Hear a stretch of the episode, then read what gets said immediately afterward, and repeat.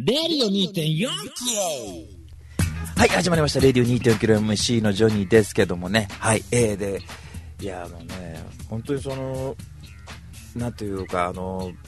うーちゃんには、あの、お昼にも言ったんですがね、分裂症が進ま、進んでるんですよって、なんで隣の部屋で何やってんだ、あれ。なんか歌ってるの？わかんないけど、なんか幽霊の声が聞こえたけど、あのもうね、昨日も落ち込んだんですよ。いや、最近ちょっと落ち込んでですよ。あの、先週の放送を聞いても、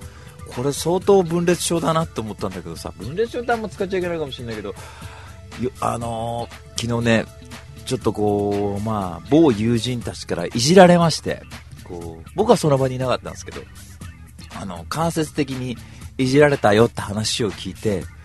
むっちゃショックだよ、本当になんか。なんで俺に伝えるんだよと思ったわけ。ね。別に知ったこっちゃねえよと。あの、何があろうとね。勝手にやってくれりゃいいのにと思ってさ。で、そのいじった本人に俺電話したんだもん。おい、ちょっと余計なこと言うなよって言ってさ。本当にあの、第三者が伝えるとシャレになんないっていうか、めんどくさくなったりするんだから意外とこういうの。って言ってさ。リアルな感じ、あの、もう、10秒ぐらいでも要件だけで切ったもん俺。そう向こうやっぱ面食らってごめんっつって言ってて、いや、いいんだけどさ、つって、うんまあいいわ。ガチャって切ってさ、怖っと思ったね。ちょっと自分怖っと思って。でも、たまにはしょうがないと思ったの、俺そういうの、本当に。あの、やっぱさ、いや、要は、まあ、言った本人がいて、聞いた友達が俺に言ってたよって言って伝えてきたわけ。ね。だからもう二人に文句あるわけよ。伝えるなっていうのと、言うなっていうのもあるわけ。ね。いや、言ってもいいけど、伝えるなっていうの結構でかいかな。こう、いいいんだよ別にってさ。で、聞いたらなんかむちゃくなんか今後のこととかも考えたらなんか急に落ち込んで、みんなの前でいじられたら辛いわと思ってさ、なんかもうやだなと思ったわけ。ああ、先々週あんなにいいねの数もらった男か、こんな地の果て、もう地の底にいるわ、テンションと思って、キャラメル食ってたんですよ。キャラメル食ってたら、奥歯の銀歯抜けて、俺もうね、笑ったもの、本当に。俺、なんかそういうのってさ、結構来るじゃない。で、ギャラがまだ入ってないからすぐ歯医者行けないのよ。うわーとかって思って、1週間後だと思ってさ、もう俺笑っちゃったもんね、冷蔵庫の前に座って。それで結局、その行った本人から電話来て、いや、そういうつもりじゃなかったんだと。ね。いや、もうわかるわかると。ましてや、俺なんかが一番人のこといじってんだと。本当裏じゃ散々悪口言って回ってるわけですからね。で、この間、その、あの、友達からすぐ死ねとか言わない方がいいよって言われたわけ。ね、自分に返ってくるよ、それはって言われたのよ。まさにだなって思ったんだけど、死ねとは言われてないけどね、死ねとは言われてないけどもさ、帰ってきたらブーメランのように帰ってきてるわって、エディ・マーフィーのように帰ってきてるわ、今本当にって。エディ・マーフィーでブーメランって映画あったって昔ね。まあ、いったなと思ってさ、いやで、ほら、この間の放送で、そのいつかね、そのまあ、誰かに刺されるんじゃないかって、先週の放送、ひどかったっすね、ありゃ。あの村上隆こうあんた殺したいと思ってるやつはたくさんいるのは間違いないって言ってさ、ああいう間接的にその世の中のなんかこう代弁者たるみたいなことをたまに言うでしょ、なんかいきなり。俺いやー、本当に分裂症が進んでんなと思って、最近ね、あのね、レインって人のね、引き裂かれた事故、分裂症についてって本読んでますよ、本当に。そしたら書いてあった。あの、分裂症はね、分裂症とか分裂症気質。いや、これはなんか差別に関わるから言うなって人もいるかもしれないけどね。じゅじゅあの、ここだけ言うと、そういう人は意外とみんなが思ってるよりも接しづらい人たちではないんだってことをこう結論として言いたいらしいんだ、レインさんが。まだ読んでる途中なんだけど、そういうことやるとすっごいこう気持ちが安らぐね、本当にもうさ。で、その後もうあれですよ、もううーちゃんにも聞いてもらったし、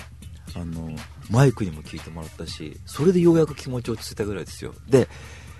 その二人にプラス、このラジオで言って初めて俺はなんかこう気持ちがリセットできるんだなっていうふうに思いましたよね、本当ねでもね、やっぱ人をいじるのとか本当に良くないですから、本当にやめた方がいい。あのよろしくない。本当言う、言うなら裏で言うっていうね。本人に絶対伝えちゃダメ、本当にね。うん。で、あのー、そんでね、今週はもうずっと家いたんですよ。で、多分俺それもあって、いやー、これまた長くなるからあんま言わないけどもね、今日はね、あんま暗い放送しちゃいけないってわけで、最近映画ずっと見てましたんで、なんと今日はもうお待ちかねのレビュースペシャル行こうかなっていうふうに思ってますんでね、ええ、まあ今日5分ぐらいでちょっとさらっと、ええ、もうレビューばっかりですよ。もうね、もう、もうね、アクションものから人間ドラマから、えー、ヨーロッパ映画、香港映画もいろいろ入ってきますんでね、えー、バラエティー飛んだ。邦画入ってきてるような、邦画1本ぐらいぶち込もうかなと思ったけど、最近見てないからね。まあ、それはいいとして。えー、というわけで、えー、じゃあ、そろそろ行きますかね。はい。えー、というわけで、今日はですね、なんと緊急レビュースペシャルということで、ついた、レビュー2.4キロ、スペシャルインダハウス新しい情報、新しい情報。それは常に我々の身近にあるもの。身近にあるもの。レディオ2.4キロ。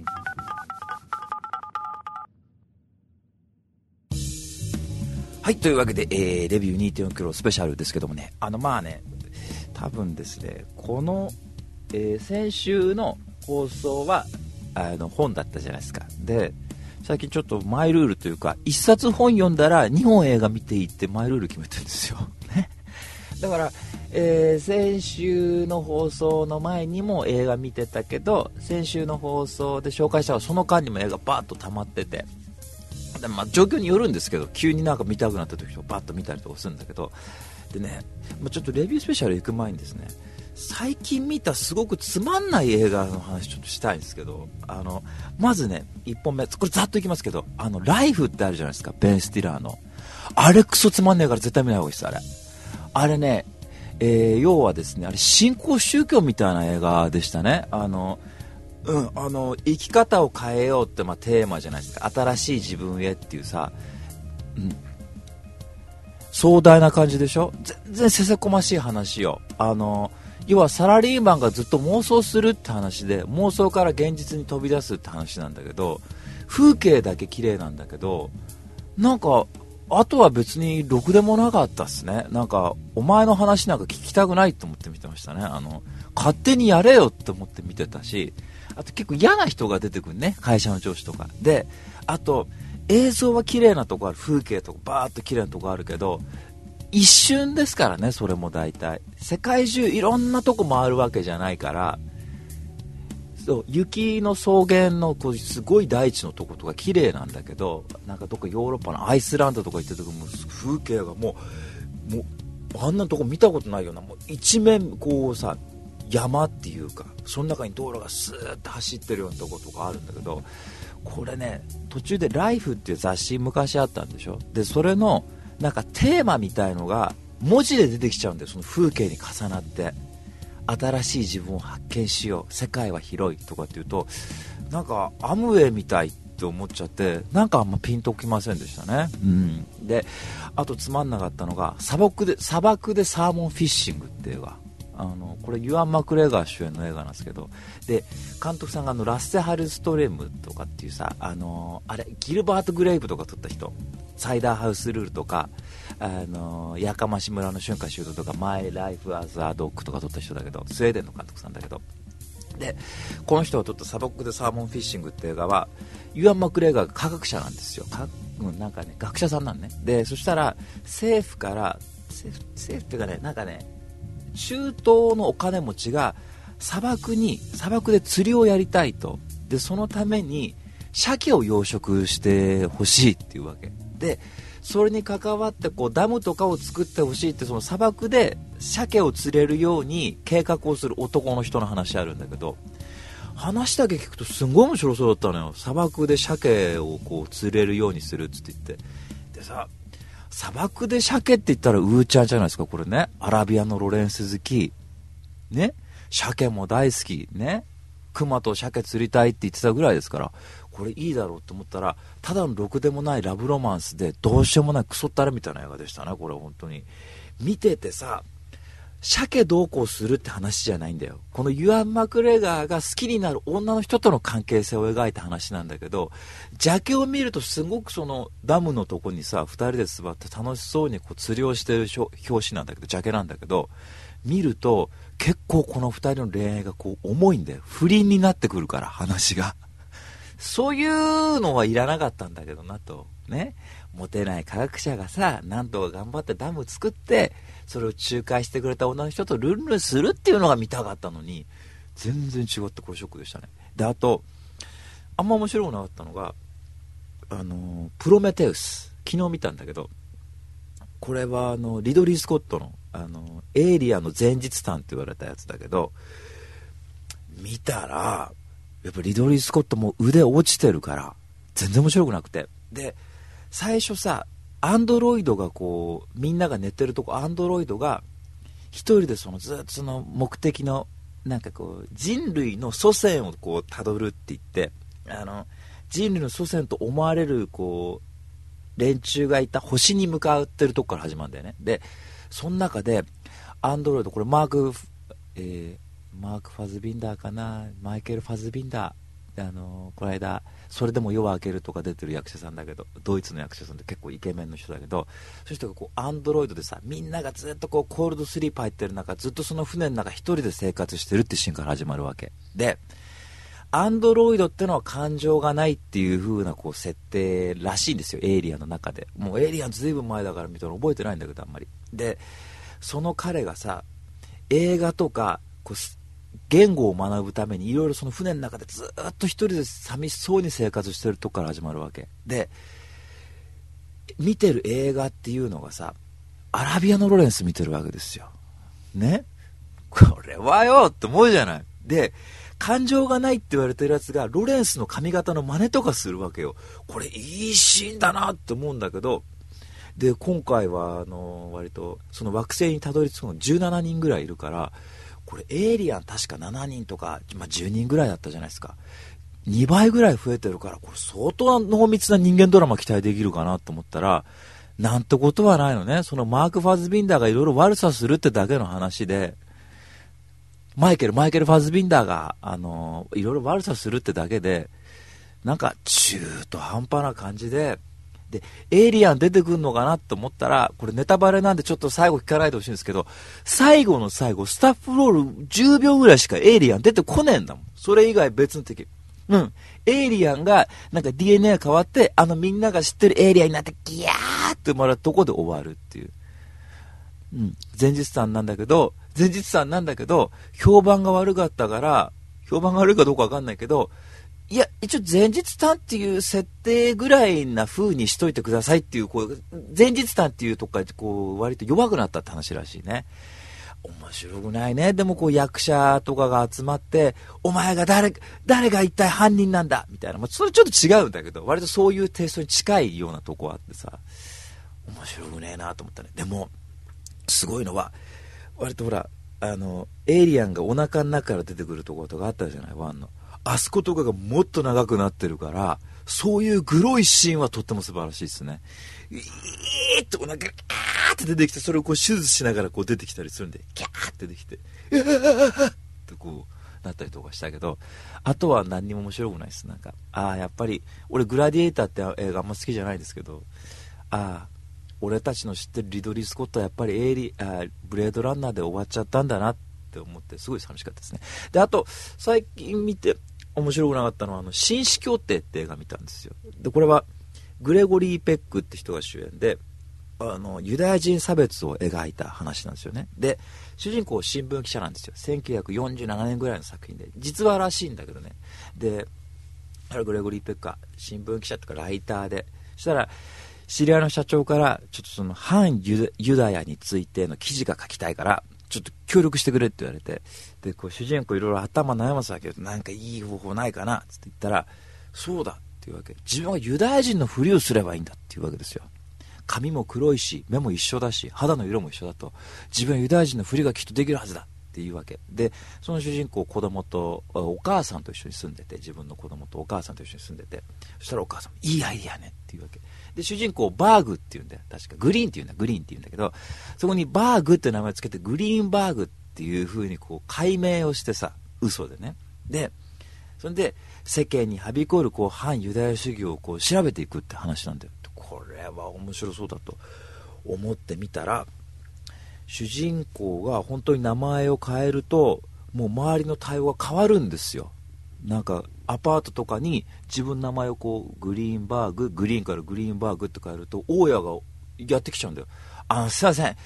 あのあれあなたってのはって来るわけ。私はユダヤ人ですって言うとすいません。それあの入居する前に言っていただかないとって言われちゃうんだよ。いや私はもうでも契約した後だって言っていやそれでも法律で決まってるんですよねみたいなこうそんなもん関係ないとかってこう本当に実際さ周りの対応がちょっと変わったりするわけ。で主人公がそんな中でもさ、えー、ちょっと彼女がいるんだよ。でこの彼女にも詰め寄るんだよ。ね。あのー、ちょっとその彼女と結婚しようって話があるんだけどそしたら主人公があのその僕がユダヤ人だっていうことはあのお姉さんたち兄弟に伝えてあるのかい？君のって言うとえ伝えたわっていうわけ。でそしたらお姉さんたちはそういうの全然気にしない人たちだから全然問題ないわって言ってたわってって言うんだけどでもちょっと周りの環境はちょっと微妙なとことこだからちょっとそのことは伏せといてくれるっていうわけユダヤ人だってふりをしてるのはって言ったらそれは君反ユダヤ主義を象徴してるじゃないかってこう詰め寄るんだよ主人公が。ね。そんな君みたいなそういう一番ね映画の結論として反ユダヤ主義を助長してるのはその差別する連中じゃないと直接。それを無視してる連中だってことを主人公が気づくわけ。でそれをその彼女にも言うんだよ。君は反ユダヤ主義だ。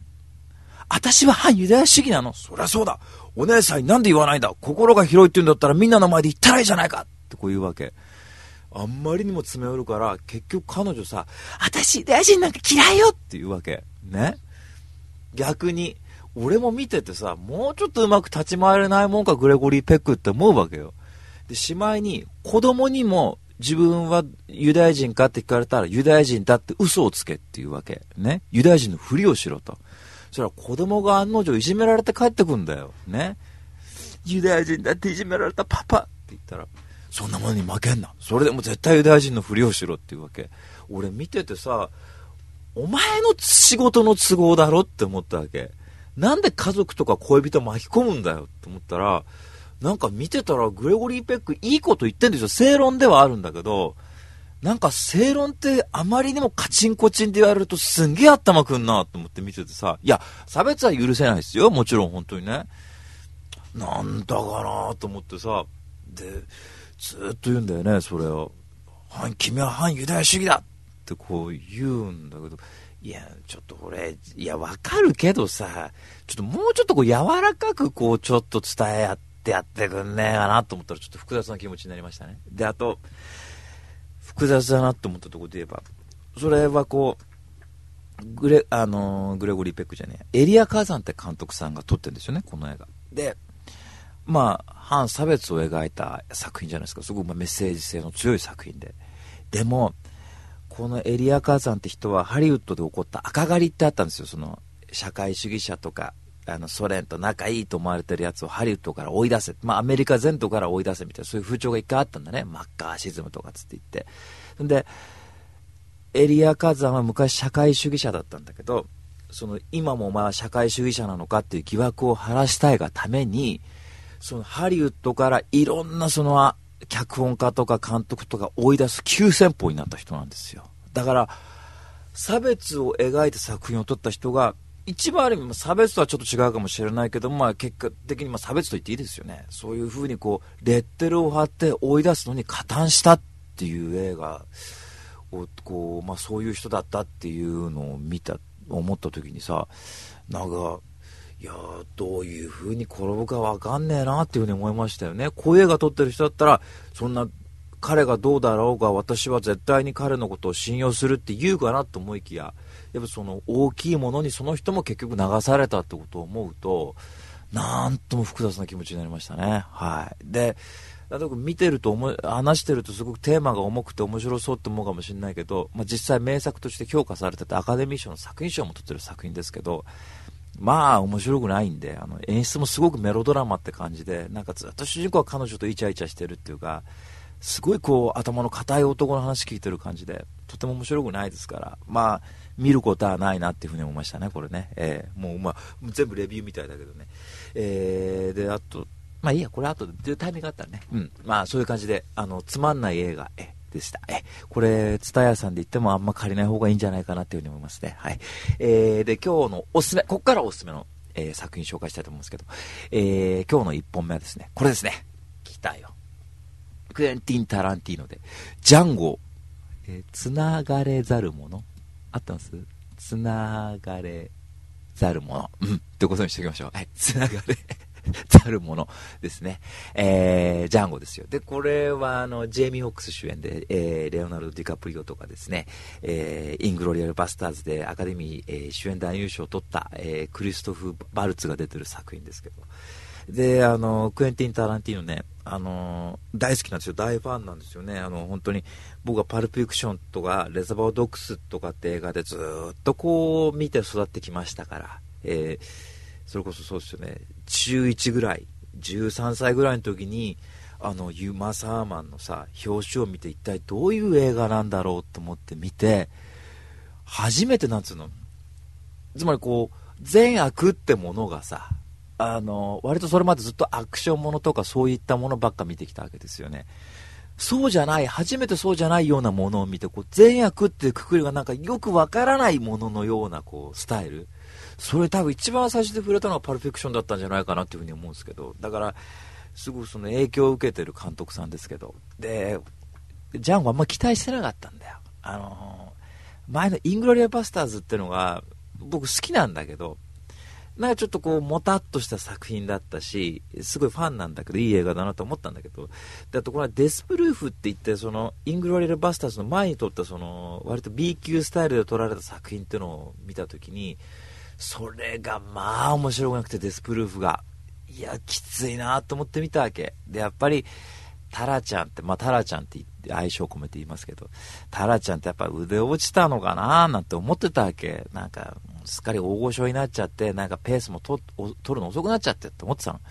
で、ジャンゴ、この間友達のお父さんに会った時に、いや、ジャンゴ面白いんだよ、つって言って、お、そうっすか、つって言って、じゃちょっと見てみますよ、なんて言って見たら、これがまあ面白いんですよ。あの、奴隷制度の話なんですよね。まだアメリカに奴隷制度があった頃の話で。この間、ちょっと黒人演説集って本読んだぐらいで、割とちょっとその奴隷制度とかって身近なんだけど、最近すごくテーマとして。で、そのジャンゴってのはまあ主人公なんだけど、その、クリストフ・バルツっていうね、その、えー、シュルツっていう男がいるんですよ。これヨーロッパ人で、歯医者なんだけど、アメリカに来て、その賞金稼ぎやってる男にスカウトされるわけ。で、なんでスカウトされたかっていうと、ジャンゴが昔、その奴隷農場にいた時の、えー、なんか男たちが、なんか最近賞金稼ぎとして賞金首になってると。で、そいつらの顔を知ってるのジャンゴだけだから、ちょっと自分のその賞金稼ぎに協力してくれって言って、2人でまあ賞金稼ぎやりだすんですよね。でこのやりだすとこもさもうバイオレンス描写が結構激しいんだよ。いきなり人がバーンってこう撃たれたりとかして。タイミングがちょっとおかしいんだよねイングロリアルバスターズから。もう下手したらパルフィクションからそういうとこあったかもしれないね。えこここここで人死ぬみたいなこう。なんか何の前置きもなくいきなりこう喋ってる会話の途中でバーンって撃たれたりとか。あとこの人結構主要キャストになってきそうだよなって人がいきなり死んだりとかっていうとこでさ。こうだからちょっと緊張感あるわけ見ててでジャンゴのその奴隷からまあ解放されて賞金稼ぎになっていくわけですよね。で、ジャンゴの目的としては一つあるのが、自分が昔結婚してた奥さんを取り戻すと、奴隷として売られた奥さんを取り戻すっていうその自分の個人的な戦いのテーマもあるわけ。賞金稼ぎとして稼ぎ、えー、こう活動していく中で。でさ、シュルツって役とこのジャンゴの関係性がまあいいんですよ。要はシュルツって要はジャンゴにとってまあ父親とか友人になるわけですよね。結局師匠っていう位置にもなるわけだけど、そこはやっぱ友人でもあるわけよね。で、そうするとさ、こう奴隷でずっとその虐げられた生活の中で、ある意味そのジャンゴはその昔自分を奴隷として扱った連中をこう撃ち殺していくんですよね。それまあカタルシスというか、見てるとすんごい気持ちが爽快な気持ちになるね、見てて。ぶっ殺せって気持ちになるんだよ、見てて。で、また殺せって言ってるけど、なんうの、こう、完全懲悪ものの雰囲気もこう、持ち込まれるわけね、作品の中で。で、ジャンゴが、あのこう奥さんを取り戻すので、シュルツは最初反対するんだよ、結構、それ、結構、割とこう、有名な奴隷商人だとその戦いを挑むなきゃいけない相手はつって言ってでそこに近づくにはジャンゴが黒人あなんか奴隷頭として割と接した方がいいって言ってさ他の黒人のメンツに対してさディカプリオが演じてんだけどその悪いやつはね本当に。そいつに気になれ気に入られるがためにさ徹底して他の黒人のことをディスるわけよ。でもそれは奥さんを取り戻すためのこうもう徹底して心を殺す戦いなんだよね。ここ見てるとその気持ちの決意っていうのが伝わってくるわけ。でシュルツはすごく立ち回りがすごく上手なこう男なんだけどその男でさえも凌駕するようなこの対応を見せるわけさ奥さんを取り戻すために。興奮すんだよ見てるとこれ。スカーフェイスとかに通じるものあるかな最初すごい底辺から始まるんだけど、どんどんどんどん成り上がっていくみたいな。で、まあ、ちょっとスカーフェイスはもっとね、ぐー善悪はっきりしないとこあるんでしょうけど、やっぱジャンゴっていうのはその奴隷として捕まってその取り戻すってとこがありますから、見てるとまあ気持ちいいんだ。で、すると、もうさ、ディカプリオが演じるその奴隷商人がさ、もうとんでもない嫌なやつんだね。奴隷商人というか、大地主か。だからこう奴隷をたくさん囲ってんだけど。ちょっと言うんだよジャンゴに、えー、のね、黒人ってのはもう基本的にやっぱ頭が悪い民族だって言われてるよなっていうわけ。あのそれはなんかそう脳外科というかその骨を調べてる学者の連中が言ってたと。黒人ってのはその脳頭の頭蓋骨になんか一本骨が多いから脳みそが小さいからやっぱりなかなかお前ら頭良くないんだとかって言ったりするわけよ。で、そんなこと言うやつのそばにサメ、サミエル・エル・ジャクソン。これ世界一番言いづらい名前の役者さんですけどね。これの、えっとね、クラッシュって男がいるんだよ。ビリーって男がさ。で、こいつもすごいヨボヨボのじいさんなん、本当は。で、そいつもさ、自分が黒人にもかかわらず、もう周りの黒人のことをすごい自分がまるでその、自分とそのディカプリオと全く同列だっていうふうにこう解釈してるんだろうね。すごい周りの黒人のことをさこう奴隷としてすごい徹底してひどく扱うわけ。でそうすると同じ黒人って言ったって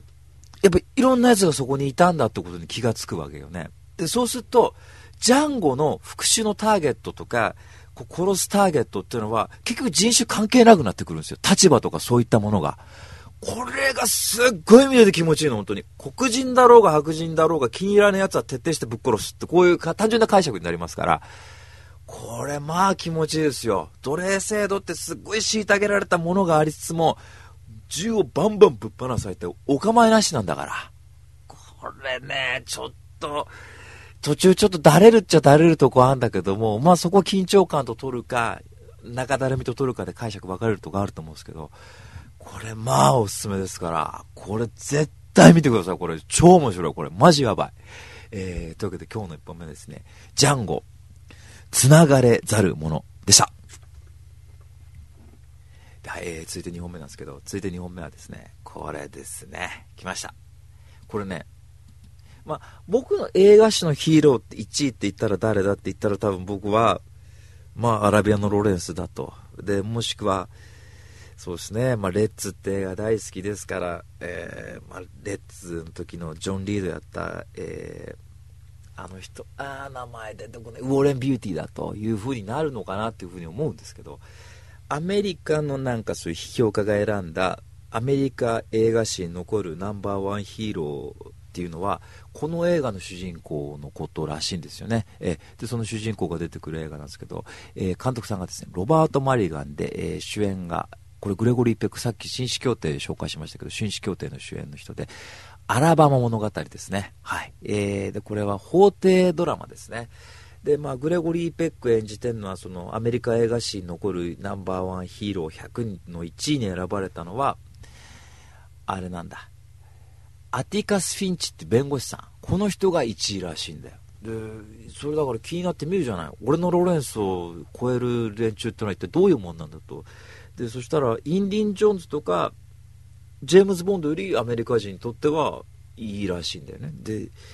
見てたらですねこれフィンチって人がまあ主人公なんですけどでもねフィンチよりもそのフィンチの子供たちのこうひと夏を描いたお話でそういうこう片田舎が舞台なんですよ、アメリカの。で、割とこう差別とか根強く残ってるような街で。で、まあ、その、子供たちが割と生活してるとこから始まるのね。で、そしたら、フィンチっていうそのお父さんが弁護士で、そしたら黒人の殺人容疑がかかった、えー、男性の弁護をすることになったと。で、その彼の弁護をしていくっていうお話で、でそしたらまあ子供たちがそれを見ていって、いろいろこう感じていくっていうお話なんだけども、これがですね、まあ、見てたらですね、まあ、いい映画なんですよ、やっぱりその、なんつうの、その、街に残るさ、いろいろいい面もありゃ悪い面もこう象徴的に描くわけね、いろいろ。で、やっぱ子供の目線で見るとさ、なんか、隣に住んでるなんかずっと夜中しか明かりがつかない家があると。であそこには変な人が住んでるらしいってことを子供たちがこう気に知り出すんだよね。ずっと夜中にさわざわざ夜中にさ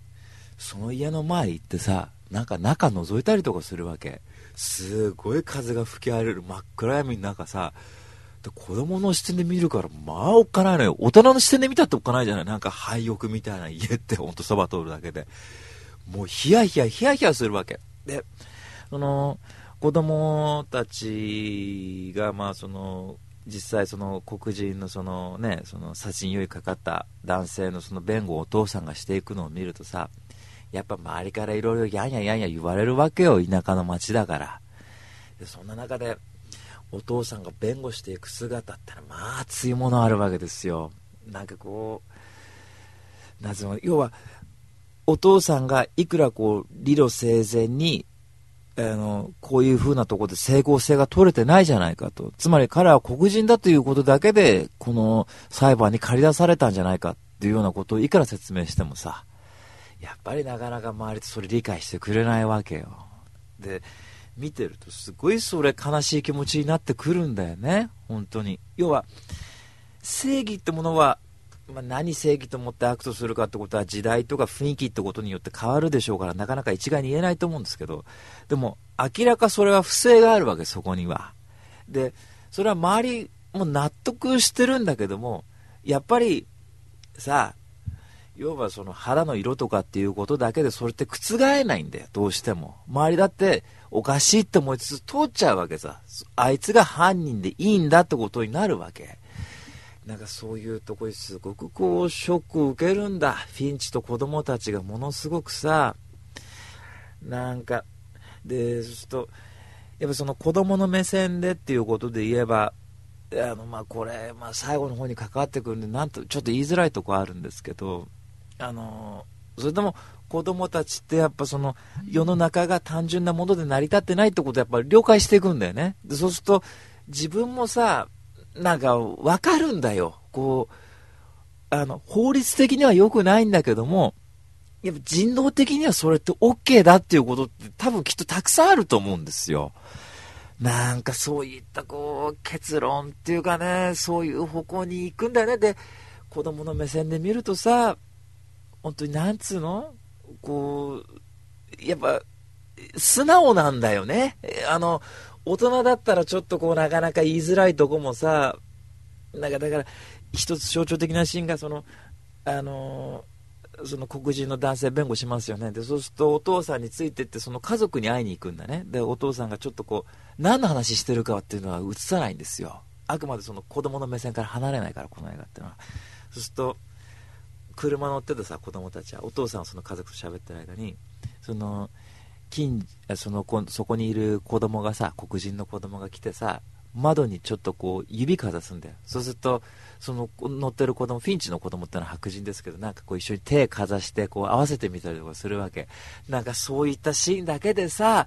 ある意味殺伐としてるその絵部分もあるわけですよねこの映画で。そういうとこ見るとすんごくホッとするんだよね。なんかいい映画だったなこれ本当に。であの、原作はですね、ハーパー・リーって人が書いてるんですけど、この人はね、僕の記憶が確かならば、冷血ってあったじゃないですか、カポーティの。で、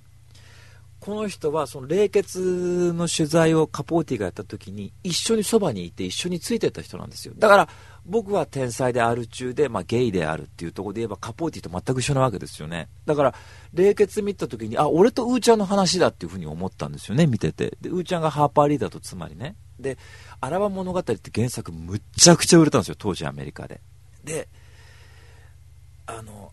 カポーティが実はちょっと手伝ってんじゃないかって話もあるわけ。で主人公の、まあ、兄弟なんだけど主役は2人ね。でその隣にこのすごく背の小さい、えー、7歳なんだけど4歳ぐらいにしか見えない男の子っていうのが出てくるんだけどこれモデルになってるのカポーティらしいんですよ。だから僕みたいなカポーティ好きからするとそういった意味でもちょっと面白いんだよね。あカポーティンってこういう雰囲気だったのかっていうとそのちっちゃい男の子がねあの兄弟に聞かれるわけ。パパはどうしたのって言うとパパは石油で僕の今一緒に住んでないんだって言うわけ。ママはって妹が聞くと黙っちゃうんだよ。そうするとお兄ちゃんがやめろよって言うわけ。あんま聞くなよそういうことって言うわけ。お兄ちゃんちょっと大きいから。カポーティってのは実際ちっちゃい時にあのお父さんは確かもういなくてでお母さんはいるんだけどもどっか遠くで生活してて男の人と。結構寂しいこう少年時代過ごしたらしいから、そういうとこも垣間見えてね、キュンキュンキュンキュンしちゃいましたね、ほんとね。ええまあ、とにかく、このアラバム物語ね、55年ぶりに今年なんと続編が作られるって話らしいですから、えー、小説の方がね、ハーパーリーさんが 80X で作るらしいので、えー、その辺もですね、ちょっと注目ですね。はい。えー、まあ、とにかく名作と言われてるだけだと、とっても力強い、とっても素晴らしい映画ですから、ぜひぜひですね、ちょっと見てみてください。はい。えー、というわけで今日の1本、2本目はですね、え監督さんがロバート・マリガンで主演がグレゴリー・ペックでアラバマのアラバマ物語でした。はい、で続いてですね、えー、3本目なんですけどもね、えー、今日の3本目はですね、こちらですね、はい、来ました。これドキュメンタリーですね、えー、アンディ・フィーデッド栄光の勝利ですね。監督さんがダニエル・リンジーと TJ・ マーティンって人ですね。はい。えー、で、これがですね、アカデミー賞のですね、2012年のアカデミー賞で、えー、長編ドキュメンタリー賞を取ってるっていう、まあ、結構評価された映画らしいんですけど、たまたま伝えた時に見つけて、おすすめに書いてあったんで、じゃあ見てみようと思って見たんですけど、これお話がですね、要はリアル版スクールウォーズですね。あの、アメリカンフットボールを描いた作品でさ。でそのすごく弱い弱小チームを6年かけて立て直した、えー、コーチとでそのコーチと一緒に練習を励んだ生徒たちの話で、まあ、リアル版ルーキーズですよ。本当に。リアル版スラムダンクなんだけどリアルでやったね。ルーキーズもリアルでやったね。やったけどもアメリカのリアル版スラムダンク、アメリカンリアル版ルーキーズは、ちょっと比じゃないですね。あの、ミッチーてめえ泣いてる場合じゃねえぞと、兄やてめえそんなことだけでガタガタ不良やってんじゃねえってレベルよ。だって生徒刑務所から出てくるんだから。本当に。で、生活がむちゃくちゃ困窮してる、その、えー、なんだ、まあ、デトロイトとかなんかそういう、メンフィスか、南部かな？の、こう、黒人の生徒たちが多いから、その中の生徒たちの生活ってまあ過酷よ。本当少年院から出てきて戻ってくるってこれあります？普通日本のドラマでさ。で、学校からうまいこと卒業できないと、やっぱりその後結構悪い道に入っちゃうっつんだよ。本当の悪い道ですよ、皆さん、これ。銃バンバン撃つ世界が待ってるんだ、彼らは。だからコーチがやることって、ただ練習しろだけじゃないんですよ。成績が良くなきゃお前ら練習させないからなって言うわけ。だけどコーチが結構もう生徒と付きっきりなんだ。生徒同士が喧嘩したらさ、まあその間入ってなだめたりとかさ、試合の途中もさ、お前ら全然練習通りにできてないじゃないかってこう熱く鼓舞するわけ、生徒たちを。それ見てるとさ、熱くなってくんのよ、だんだん、ほんと。で、途中少年院から出てきた生徒がやっぱりトラブルを起こすわけ、案の定。で、そのトラブルを起こした生徒っていうのがさ、そのチームの中でも勉強がよくできて、奨学金さえ取れたら自分は大学に行きたいんだってこう頑張ってる生徒とトラブルを起こすわけよ。で、その勉強してフットボールも頑張ってる生徒がさ、足をこう、膝を故障しちゃうんだよね。で、も最後だと、今年4年生でアメリアメリカのここって4年ですよね。で、4年で今年最後の大会だからそれにどうしても出たいって言って頑張って練習していきたいんだけど結局医者からドクターストップかかるわけよねでその間さ散々トラブルを起こしたその少年院から出てきたその男の子っていうのは頑張って練習に打ち込んでさ周りと打ち解けていくんだよ。どんどんどんどん。でさそういうの見てるとさそのね勉強してきた男の子としてやっぱ面白くないわけ。チームから取り残されてるんじゃないかっていうふうにこうショックを受けるんだよね。やっぱこうどんどん塞ぎ込んできて。学校を辞めるって言い出すんだよ。で奨学金を取れたら大学に行けるんだけどその奨学金取るまでの成績にもいけないと。奨学金もしかしたら受け取れないかもしれないわって言われてさ練習もできないわ大学にも進めないわで本当彼八方塞がりになるわけ。でチームのミーティングがある時にさその勉強を頑張ってきた彼が部屋に入るとさもういつも明るく頑張ってた男の子だったのチームのムードメーカーだったんだね彼って。その彼も下向いてもうずっともうもう顔が本当にあんな沈み切った人見たことないような感じ。それでみんなのミーティング聞いてるわけ。で今年のチームの MVP を決めると。でコーチが言うんだよね。そしたら今年のチームの MVP はその少年院から出てきた彼にやると。で彼は最初トラブルばっか起こしてそのチームに練習の参加できない期間もあったけど今はとっても頑張ってるから俺は彼にやりたいってこう彼に賞をあげるわけ。そしたらその彼がさまあその少年院から入ってきた人はまあジョンだとしましょう。ね。でその勉強頑張ってきた人は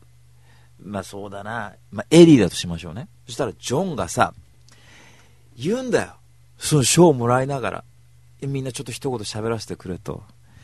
俺はみんなのおかげで今日本当にこういう賞をもらえてとっても嬉しいとチームにようやくあの認めてもらったんだってことで嬉しいと。でも俺が個人的に賞をやりたいのはエディだって言うんですよそこで。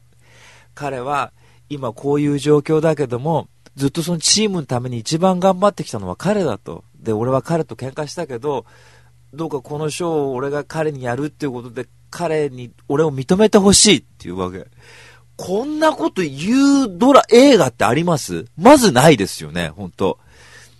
少年院から出てきて言うってさ、そら、映画とかならいくらだってあるよ。ね？あるけどもさ、本当に言ったんだもんね、それを。まあわかんない。カメラが回ってるからっていうことで言えたかもしんないけど、要はその心意気ってことが嬉しいじゃない？本当でさ、そこでエリーがさ、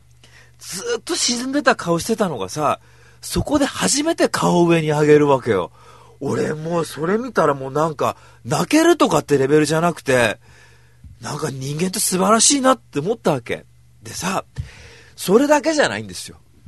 エディが練習に励んでたらコーチから呼ばれるわけ。で、みんな練習するとこに、ちょっとエディ来いって言われたら、そのコーチのアシスタントと一緒に、そのエディに話すんだね、コーチが。それなんだよ、練習中によってなんかやったのかなって思って、エディがそこのアシスタントコーチとコーチのとこに行ったら、実はその今アシスタントコーチと喋ったとそしたらアシスタントコーチの知り合いでその、ま、結構その大富豪の人がいると結構お金に裕福な人がいて彼にそのお,、ま、お前の事情を喋ったらこれから先大学に入る費用を全部負担しようって言ってるぞってこう言うんだよそしたらそのエディが泣くんだよそこでさ俺さ、いや、さっきいじられて、本当死のうと思って生きてたんですよね、本当に。あの、グランブルーのラストがよくわかるわけ。あの、海に潜って、そのまんま本当に海の世界に入っていくって気持ちはよくわかるなと思ったわけ。で、この間、うーちゃんにジャンマルク・バールに似てるねって言われただけあってさ、俺本当にね、確かになって思ってた、そのちょっとこう、衛生主義っていうか嫌だなって思ったところでさ、この映画のこと思い出すとさ、なんか、これ見た後スラムダンクとかルーキーズ見ると多分クソつまんねって言いそうだなって思ったね、本当あんなことないね。スラムダンクはスラムダンクでいいんだけどもさ。でもなんかこういったことって本当にあるんだなって思ったら、なんかいい話だなと思ったらもう泣けて泣けてしょうがなかったですね。うん。でも泣けて泣けてしょうがないんだけども、なんかもうそういったとこがピークになるから、あんまりそのアメリカンフットボールのシーンがそんなにテンション上がんなかったっていうところありますよね。あの、そこはドキュメンタリーの手法で、割とこう目線が低い状況で撮ると、あんま面白く撮れないってとこはあるんで、あの、すごくとてつもなく、すごいクソいい映画ですけど、あの、まあ、絶対絶対おすすめだってはっきり言えるんだけども、まあ、途中とかそういった人間ドラマとかピークで、試合のとこはあんま、まあ、あってもなくてもよかったかなってこう感じですね。はい。ええあと、こう、続編でその後、彼らがどうなったかっていうところも気になるところではありますけどね。はい。でちなみに、ロッテントマトっていうそのサイトでは、94件のレビューで、支持率が100%の中94%の支持率って言いますから、まあ、もう、間違いないんで。絶対これちょっと、はい、えー、もしよかったらですね、ちょっとまあドキュメンタリー、なかなか馴染みない人もいると思うんですがね、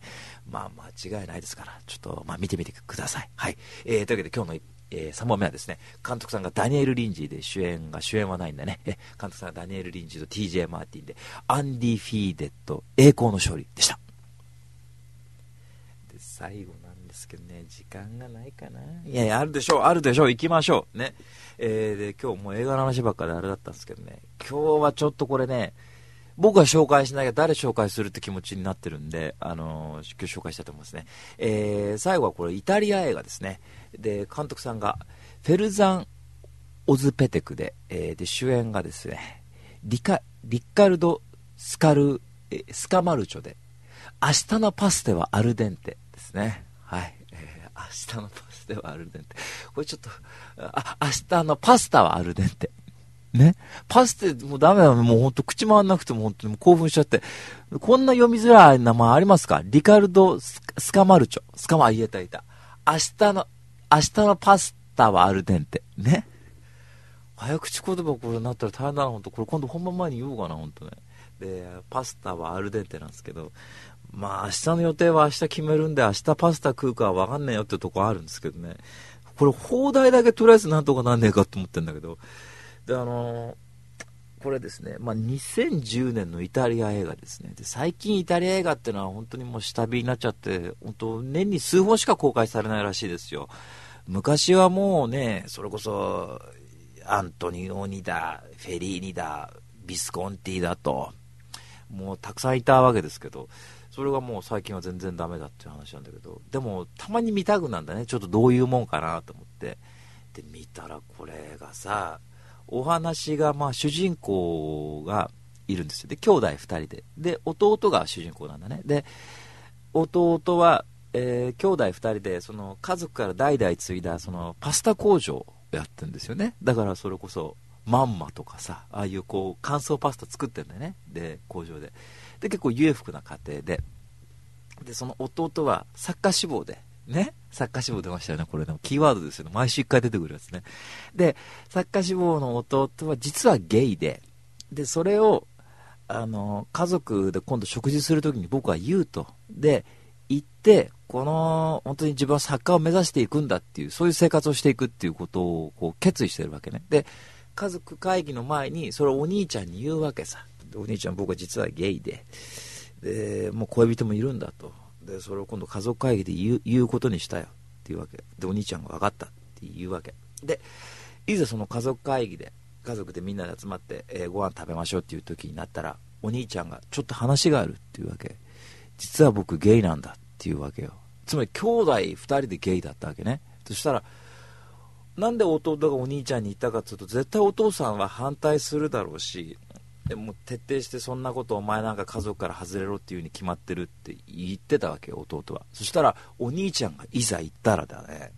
お父さんその場でショック受けてお前なんかもう息子じゃないって言ってそれで心臓発作で倒れちゃうんですよ。バタンっつって言ってショック受けて。そしたら弟は自由の身になるはずだったのに、まあ、自由の身っていうか、まあ、会社辞めて、ね、その好きなことやるはずだったのにお父さんからもう懇願されちゃうわけよ、ね、もうお前の兄貴はもうもうホモだって言い方したけどね。ホモでもう街中の噂になってるとね。そんな中お前がいなくなったらどうするんだっていうわけ。だからお前に頼むよって言われて結局弟自分がゲイだってことも打ち明けられずしぶしぶその工場をまあ継いでいくってことになるわけなんですよ。でそしたらそうするといろんなこう家族の問題っていうのは関わってくるわけね。で主人公のその弟のおばさんっつうのは割とこう、いいマダムの年齢なんだけど、毎晩男の人とまあそういったことに臨んでると。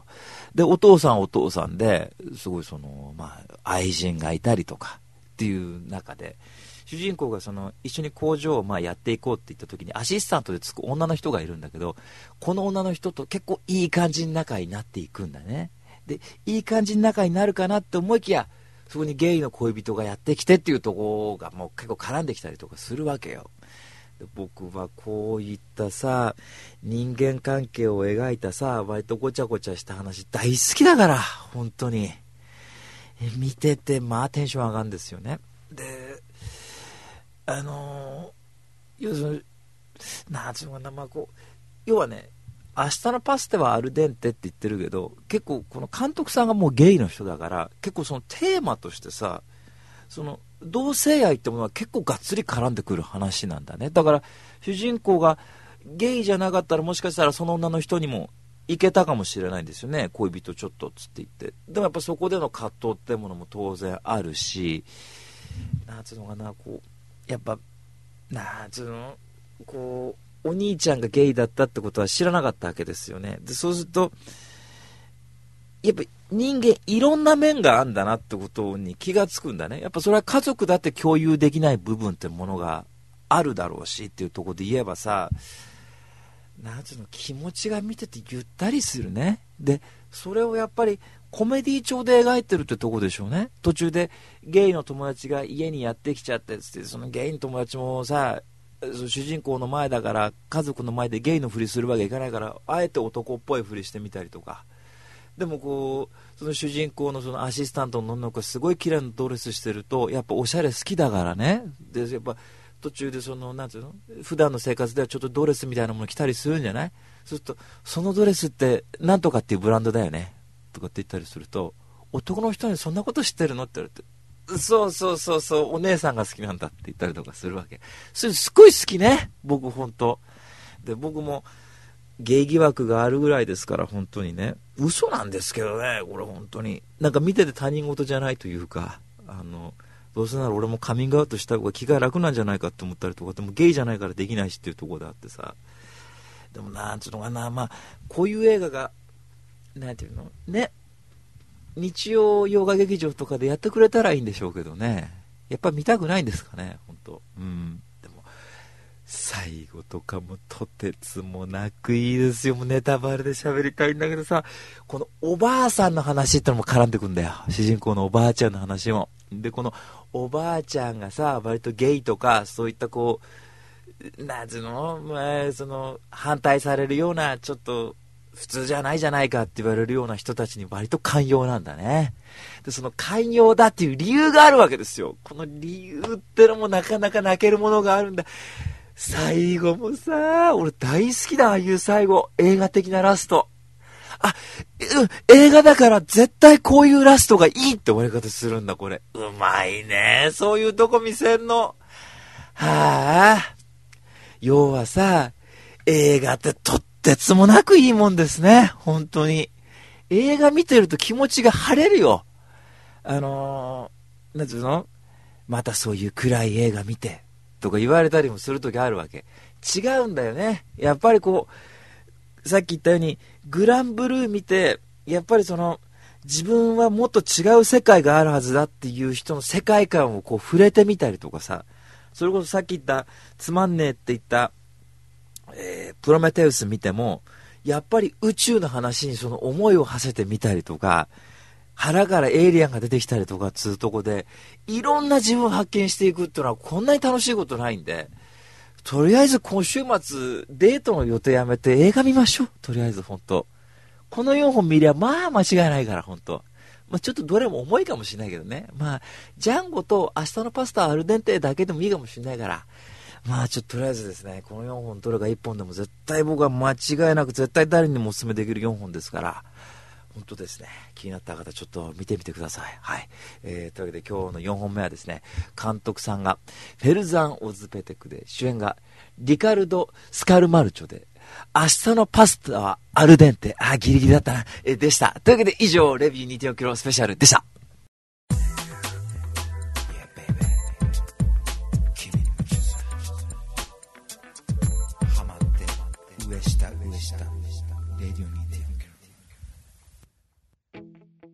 はい、というわけでエンディングですけどもね、いかがでしたでしょうか、えーレビュー2.4キロスペシャルでしたけどもね、えー結果的に7本ぐらい、8本ぐらい紹介したと思うんですけど、まあ面白い映画、つまんない映画と、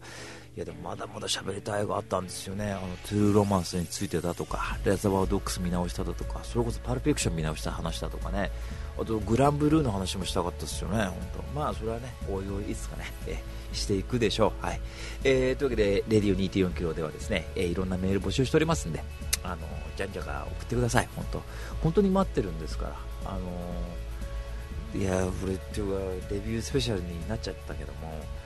俺結構話したい話あったけど